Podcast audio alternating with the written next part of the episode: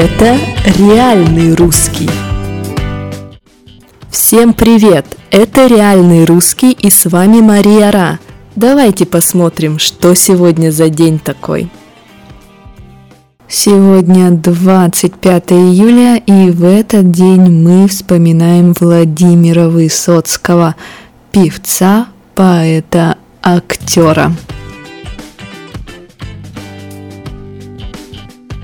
Умер Высоцкий в 1980 году, когда проходила Олимпиада, но тем не менее, несмотря на то, что проходила Олимпиада, Олимпийские игры в Москве, и, конечно, было много чего интересного, на похороны к Высоцкому пришли тысячи людей, даже не тысячи, десятки тысяч людей.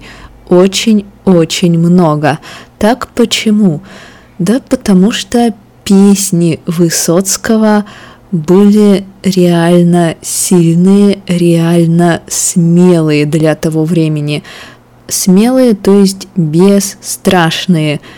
Высоцкий в своих песнях поднимал различные социальные проблемы, различные проблемы общества, то есть общества советского, но и не только. Он поднимал проблемы и общечеловеческие проблемы, которые близки людям из любой страны.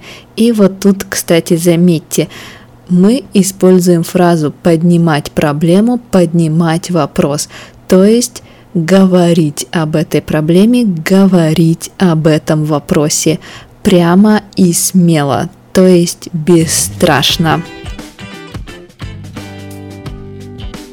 Для того времени песни о личной свободе, о свободе слова, о мечтах, о мечтах другой жизни, о границах, конечно, тогда это все было нестандартно.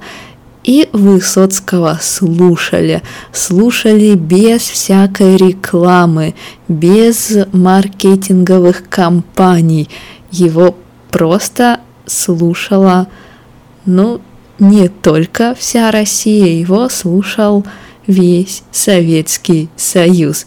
Поэтому и на похоронах было столько людей. До сих пор Высоцкого слушают, а многие фразы из его песен стали цитатами, и мы их используем и даже не думаем, кто первым их написал или сказал. В общем, Высоцкий, спасибо, что живой. Ну а нам в этот день нужно собраться с друзьями и спеть несколько песен под гитару, но песен не грустных, песен веселых. Почему? Потому что сам Высоцкий пел. Я не люблю любое время года, когда веселых песен не пою. Ну а что же еще в этот день происходило в истории России интересного и важного?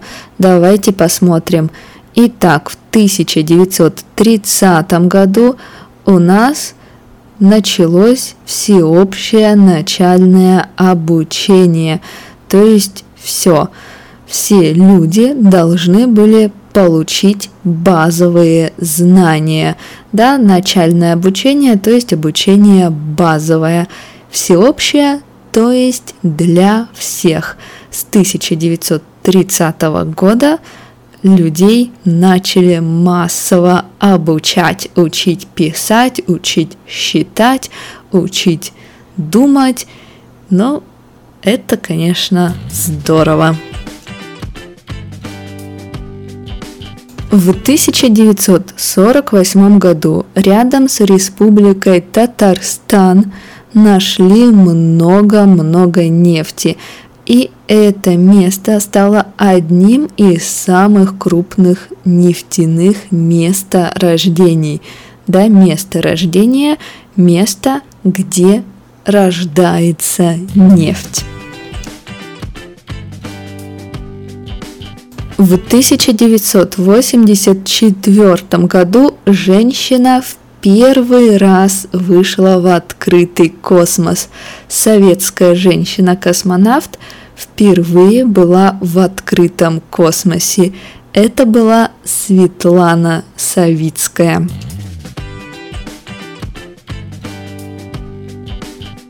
И на этом все. Давайте повторим интересные слова и фразы.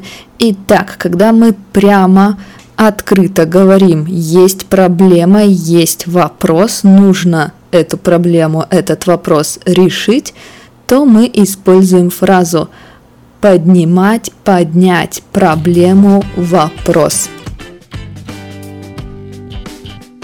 Смело, то есть без страха прямо. Смелый человек не боится, он делает опасные вещи, он говорит какие-то опасные мысли. Понятно.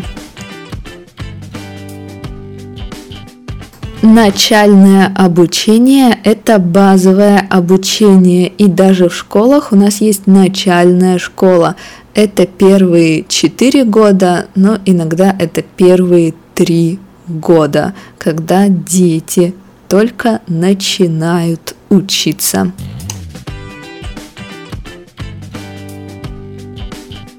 И последнее, место рождения. Место, где что-то есть. Место рождения нефти, место, где есть нефть.